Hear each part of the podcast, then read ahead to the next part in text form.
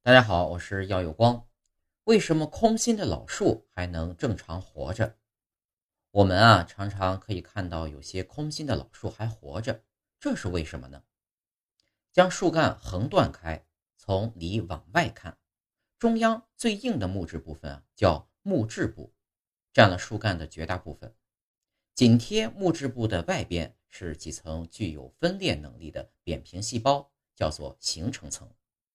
形成层的外方叫韧皮部，形成层和韧皮部是我们常说的树皮里面的两部分。由于形成层细胞具有分裂能力，向里产生木质部，向外形成韧皮部，使树干年年加粗。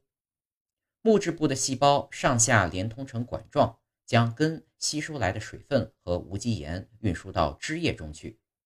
韧皮部细胞将叶片制造的有机物运送到茎和根中去。由于树干年年增粗，树干中间的木质部就逐渐死去。当树干上出现伤疤或裂缝时，有些细菌和真菌就趁机钻了进去，以树心为养料。天长日久，将树心吃空。树心虽然空了，空的部分只是木质的心材部分。